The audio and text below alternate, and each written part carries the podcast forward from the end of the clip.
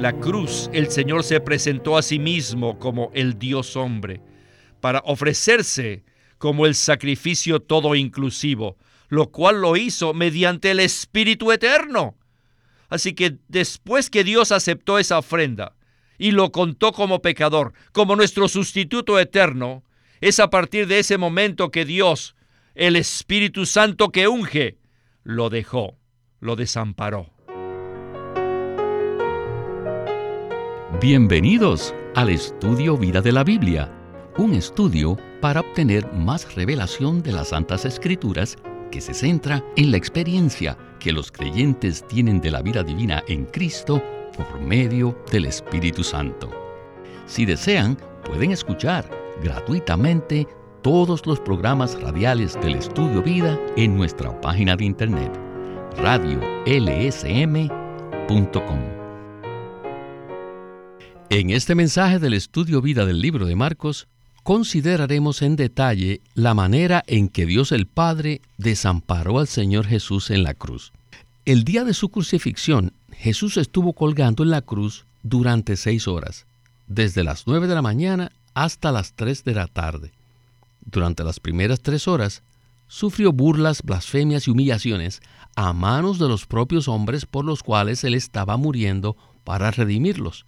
Sin embargo, a las 12 del día sucedió algo asombroso que está relatado en Marcos 15 del 33 al 34. En estos dos versículos dice lo siguiente. Llegada la hora sexta, hubo tinieblas sobre toda la tierra hasta la hora novena. Y a la hora novena, Jesús clamó a gran voz diciendo, Eloi, Eloi, lama sabactani, que traducido es, Dios mío, Dios mío, ¿por qué me has desamparado? Durante las últimas tres horas de su permanencia en la cruz, el Señor Jesús ya no fue juzgado por la humanidad maligna. Él cargó todos los pecados de la humanidad hasta el punto que Dios el Padre lo desamparó, efectuando un juicio justo sobre el pecado. Cristo se ofreció a sí mismo como un sacrificio eterno por todos nosotros. Como creyentes, nosotros amamos esta historia y no nos cansamos de escucharla. Pero más allá de ser una historia de redención y esperanza, necesitamos considerar la relación intrínseca entre los tres de la deidad. Por ello, hoy continuamos con el tema titulado La muerte y la resurrección que el Salvador esclavo experimentó para cumplir la obra redentora de Dios. Y en esta oportunidad nos acompaña Óscar Cordero, a quien hemos invitado para considerar este tema tan profundo. Gracias por su invitación, Víctor. Óscar, desde cualquier punto de vista, estos versículos son maravillosos, ¿verdad? Así es, Víctor. La introducción que usted hizo nos conduce en la dirección apropiada. En cuanto al significado intrínseco de la frase del Salmo 22 dicha por el Señor en la cruz. Esta frase nos sugiere una relación intrínseca entre los tres de la deidad y es necesario que la consideremos de esa manera. De otra forma, caeremos en un error muy serio causado por una comprensión inapropiada. Si nosotros creemos que Dios abandonó al Señor Jesús en todo sentido, y si pensamos que Él estaba colgando allí simplemente como un hombre con su naturaleza humana, eso hará que caigamos en una herejía respecto a su obra redentora. Pensar de esa manera implicaría que Jesús murió como un simple hombre, lo cual es contrario a Primera de Juan capítulo 1 verso 7, que dice que la sangre de Jesús su Hijo nos limpia de todo pecado. Quisiera hacer otros dos comentarios. Al tratar de comprender esto de la mejor manera, a la luz de las escrituras, necesitamos relacionar la frase dicha por el Señor Jesús con la Trinidad, porque involucra la relación entre los tres de la deidad, en particular el Padre y el Hijo. El segundo comentario es que según mi entendimiento del ministerio del hermano Lee, él no expuso este tema de Marcos 15 aislándolo del resto del Nuevo Testamento. Además, él no solo consideró los hechos externos y visibles, sino que vio el relato a la luz de la realidad espiritual de la muerte de Cristo.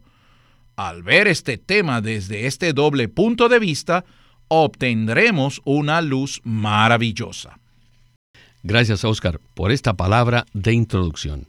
En el primer segmento del mensaje desarrollaremos una pregunta teológica que surge cuando leemos este pasaje en la palabra.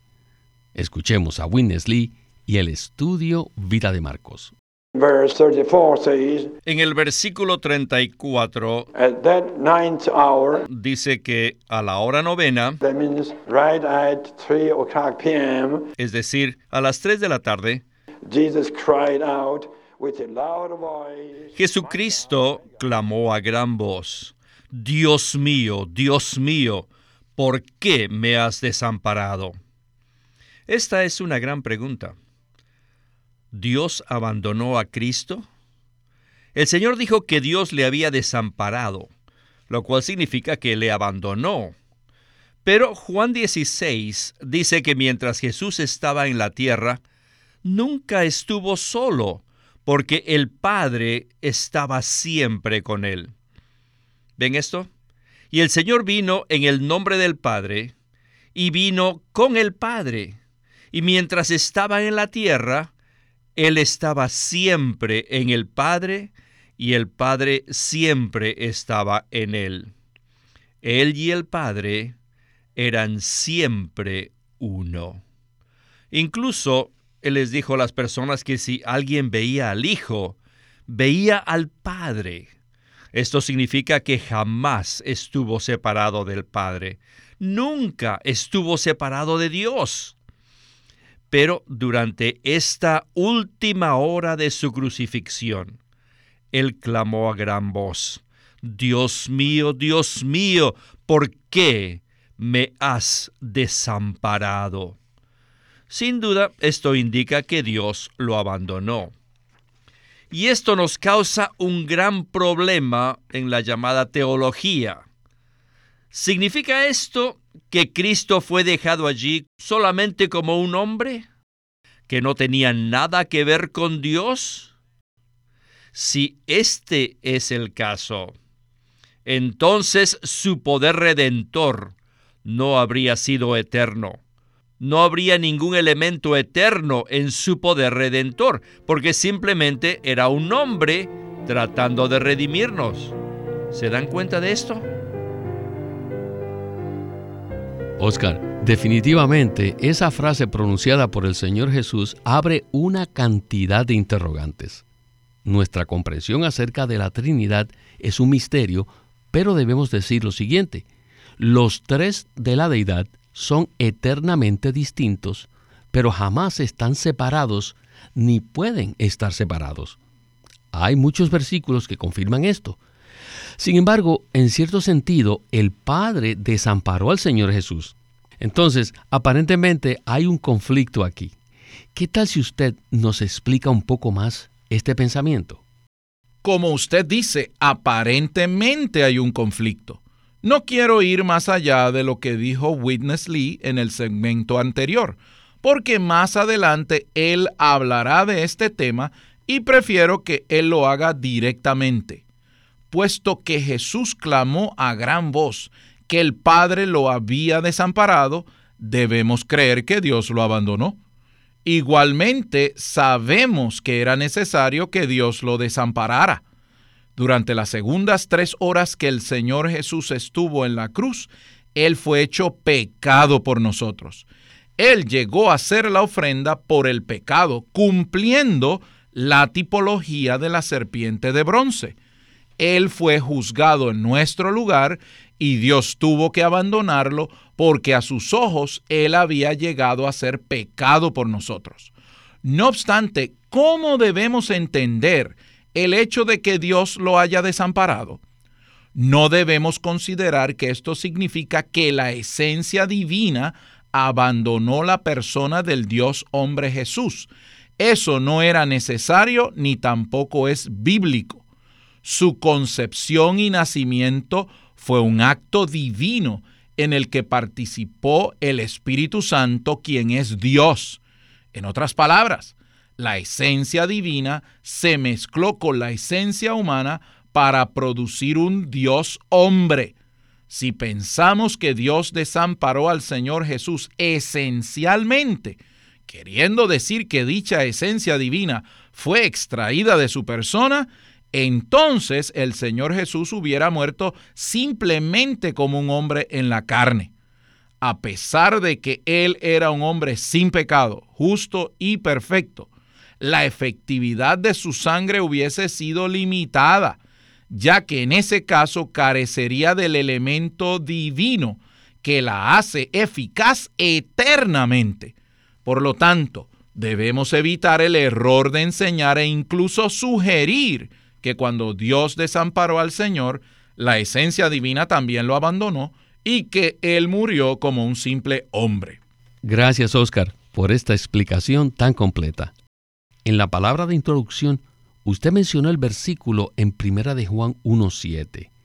En cuanto a esto, ¿cómo se relaciona ese versículo con la frase pronunciada por el Señor Jesús en la cruz? La Biblia habla claramente en Primera de Juan capítulo 1 verso 7 que la sangre de Jesús su hijo nos limpia de todo pecado. Por lo tanto, debemos concluir que cuando el Señor murió en la cruz, él todavía era el Dios hombre. En él la esencia divina todavía estaba mezclada con la esencia humana para hacerlo el Dios hombre. Esta es la razón por la que la frase pronunciada por el Señor Jesús en la cruz debe ser explicada de manera diferente. Esa frase está relacionada con la unción que estaba sobre el Señor, es decir, con el Espíritu que fue derramado sobre él económicamente para poder llevar a cabo su obra. Como veremos, ese Espíritu vino sobre él cuando fue bautizado y fue el que lo desamparó en determinado momento de su crucifixión. Fue en este sentido que Dios, como la unción, lo desamparó.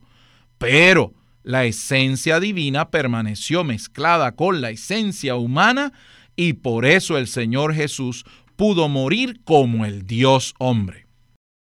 Pues bien, Oscar, la parte final de su respuesta nos introduce en el siguiente segmento del mensaje, en donde Witness Lee nos dará una respuesta plausible, razonable y muy lógica.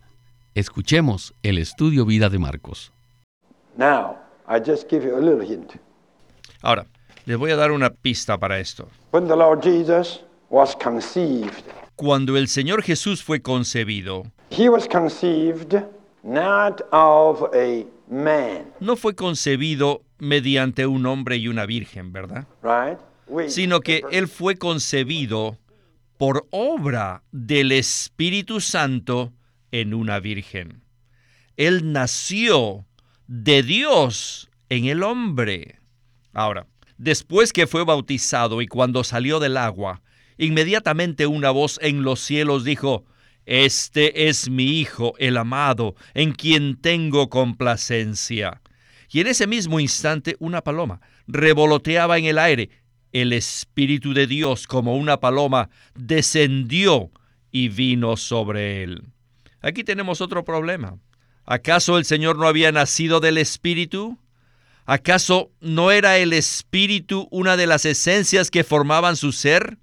En otras palabras, antes de ser bautizado, ¿No tenía ya el Espíritu Santo dentro de su ser? Sin duda que sí lo tenía. Then how come that the Spirit still descending from above? Entonces, ¿cómo era posible que el Espíritu tuviera que descender del cielo? That's right. That's a wise answer to oh, correcto, esa es una sabia respuesta. I don't know. No sé. Alabado sea el Señor. La Trinidad es un misterio. Si la pudiéramos comprender, dejaría de ser un misterio. Pero el punto es este. Antes que el Espíritu descendiera sobre él, el Señor ya era tanto divino como humano. Pero cuando inició su ministerio, Dios lo ungió con el Espíritu. A esto se refiere que el Espíritu descendió sobre él. Antes de que eso sucediera, él ya tenía la esencia de la divinidad dentro de él, y como hombre era tanto divino como humano. Tenía el elemento, la esencia de la divinidad de Dios. Mas Dios lo ungió con el Espíritu Santo. Así que durante los tres años y medio de su ministerio, él no solo obró como una persona humana y divina, sino que también actuó por medio del Espíritu que lo ungía. Oscar, la esencia divina ya estaba en Jesús desde el momento de su concepción, pero luego el Espíritu Santo descendió sobre él al momento de su bautismo y lo ungió para dar inicio a su ministerio. Entonces, ¿qué tal si usted nos habla un poco acerca de estos dos aspectos del Espíritu? En Mateo 1.20, José recibió la palabra del ángel que le dijo, no temas recibir a María, tu mujer, porque lo engendrado en ella del Espíritu Santo es. Esta palabra está respaldada por lo que el arcángel Gabriel le dijo a María en Lucas 1 del 34 al 35, que dice así, pero María dijo al ángel, ¿cómo será esto? pues no conozco varón. Respondiendo el ángel le dijo, el Espíritu Santo vendrá sobre ti y el poder del Altísimo te cubrirá con su sombra, por eso también lo santo que nacerá será llamado Hijo de Dios. El origen del Señor Jesús como Dios hombre involucró al Espíritu Santo mezclado con su humanidad que recibió de María.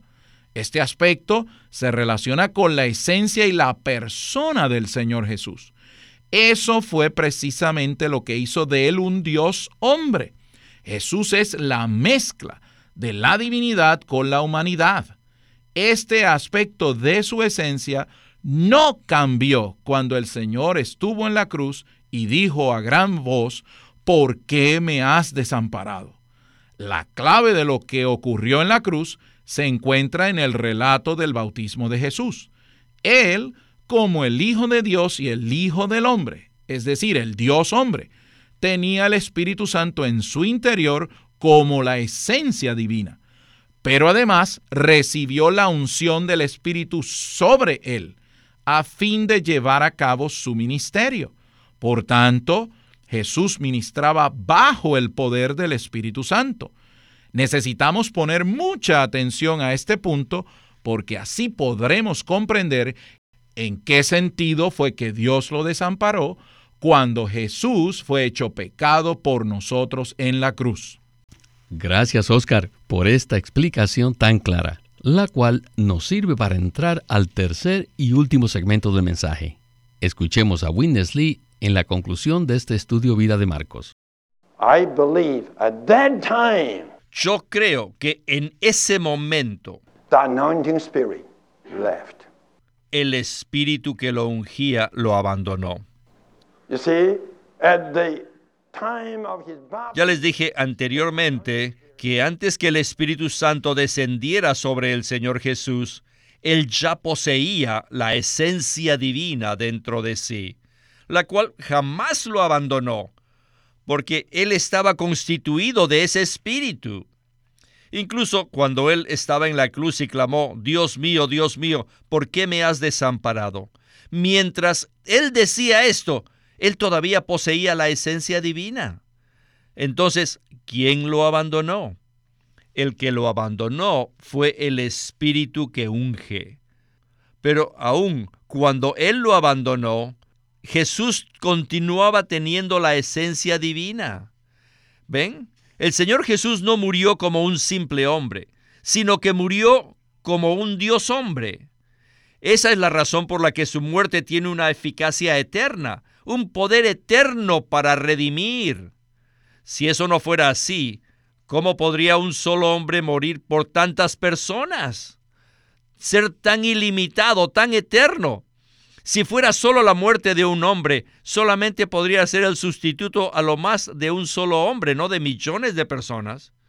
Pero el Señor murió como un Dios hombre, por lo que su muerte fue una muerte eterna, que logró una redención eterna, una redención con poder eterno y eficazmente eterna. En la cruz el Señor se presentó a sí mismo como el Dios hombre, para ofrecerse como el sacrificio todo inclusivo, lo cual lo hizo mediante el Espíritu Eterno. Así que después que Dios aceptó esa ofrenda y lo contó como pecador, como nuestro sustituto eterno, es a partir de ese momento que Dios, el Espíritu Santo que unge, lo dejó, lo desamparó. Sin embargo, el Señor seguía siendo un Dios hombre, que moría allí. No solo un hombre, sino un Dios hombre moría allí. Por lo tanto, su muerte tiene el elemento divino y eterno, por lo cual su muerte es una muerte eterna, que cumple una redención eterna, porque tiene el poder divino eterno y tiene la eficacia eterna. Aleluya. Alabado sea el Señor por esta revelación tan maravillosa. En este mensaje no estamos tratando de hacer preguntas teológicas. En realidad lo que nos interesa es hallar el significado intrínseco de estos versículos. Esto me recuerda la segunda parte del versículo en Hechos 20:28, que dice, para pastorear la iglesia de Dios, la cual él ganó por su propia sangre. Esto significa que hay un elemento divino involucrado en la muerte de Cristo en la cruz. Sin ese elemento divino, la naturaleza de nuestra salvación cambiaría por completo, ¿verdad? Así es, Víctor. Este es un asunto de fe y no de doctrinas respecto a la persona y la obra de Cristo. Si nosotros pensamos que cuando Dios desamparó a Jesús, la divinidad también lo abandonó, entonces su muerte sería la muerte de un simple hombre. Sin importar que este hombre fuese justo y sin pecado, solo podría morir por otra persona, pero no podría haber muerto por los millones de personas que hay en el mundo, ya que la humanidad es incapaz de hacer eso.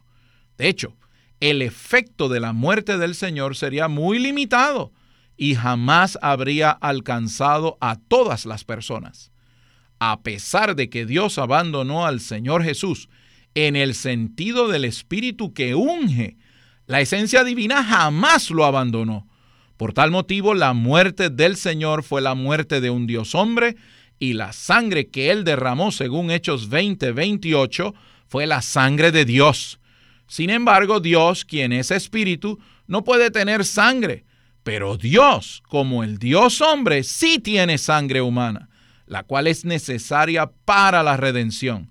Pero esta sangre tiene que ser la sangre de Jesús, el Hijo de Dios, para que tenga un poder y una eficacia eterna. En Primera de Juan, capítulo 1, verso 7 dice así: pero si andamos en luz, como Él está en luz, tenemos comunión unos con otros, y la sangre de Jesús su Hijo nos limpia de todo pecado. Este es un gran asunto de fe, por lo tanto, a fin de comprender este versículo donde Jesús clama a gran voz en la cruz, se requiere algo que podemos llamar pensamiento reflexivo e incluso le podemos llamar reflexión teológica acerca de las escrituras. Sin embargo, la función de esta reflexión es ayudarnos a tener una comprensión divina, clara y precisa de nuestro Redentor y de nuestra redención. Y como resultado de esta comprensión, amaremos mucho más al Señor, lo apreciaremos, lo adoraremos y lo alabaremos mucho más. El Dios hombre Jesús murió en la cruz como la ofrenda por el pecado, para que nosotros podamos ser redimidos, para que nuestros pecados sean perdonados y para que tengamos la vida eterna. Esto es maravilloso. Claro que sí. Gloria al Señor por este mensaje. Esta vida eterna que usted menciona estaba contenida en el Señor como el grano de trigo y fue liberada mediante su muerte en la cruz. En esta vida se produce el cuerpo de Cristo, el nuevo hombre, el reino de Dios, la novia de Cristo y finalmente la nueva Jerusalén por toda la eternidad. Cuán maravillosa es la redención que hemos recibido. Por eso alabamos a nuestro maravilloso Redentor, Señor Jesús. Aleluya. Bueno, Oscar, desafortunadamente el tiempo se nos terminó. Gracias por su compañía en el estudio Vida de la Biblia con Witness Lee. Muchas gracias, Víctor. Ha sido un privilegio participar en el estudio Vida. Debemos darle las gracias al Señor por este fluir que nos capacita para hablar de estas cosas tan preciosas. Este es Víctor Molina haciendo la voz de Chris Wilde, Oscar Cordero la de Ron Cangas y Walter Ortiz la de Winnesley.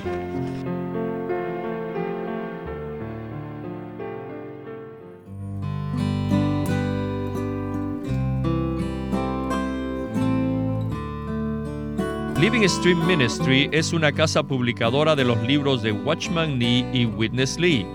Y queremos decirles que entre ellos hay uno titulado Sentaos, andad y estad firmes, en el cual Watchman Nee abre la epístola a los Efesios exponiendo tres palabras claves, sentarse, andar y estar firmes.